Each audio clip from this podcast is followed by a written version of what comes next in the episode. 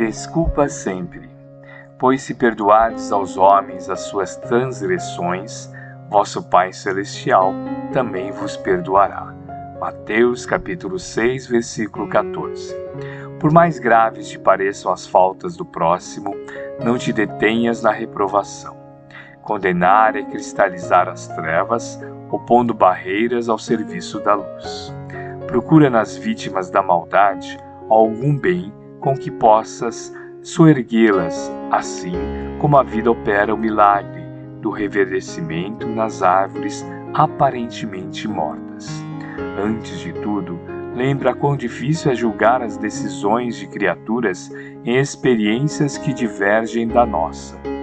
Como refletir, apropriando-nos da consciência alheia, e como sentir a realidade usando um coração que não nos pertence?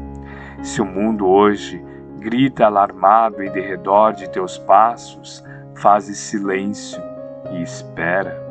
A observação justa é impraticável quando a neblina nos cerca. Amanhã, quando o equilíbrio for restaurado, conseguirás suficiente clareza para que a sombra te não altere o entendimento. Além disso, nos problemas de crítica, não te suponhas isento dela. Através da nociva complacência para contigo mesmo, não percebes quantas vezes te mostras menos simpático aos semelhantes. Se há quem nos ame as qualidades louváveis, há quem nos destaque as cicatrizes e os defeitos.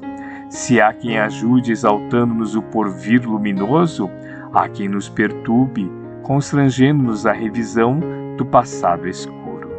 Usa, pois, a bondade e desculpa incessantemente. Ensina-nos a boa nova que o amor cobre a multidão dos pecados.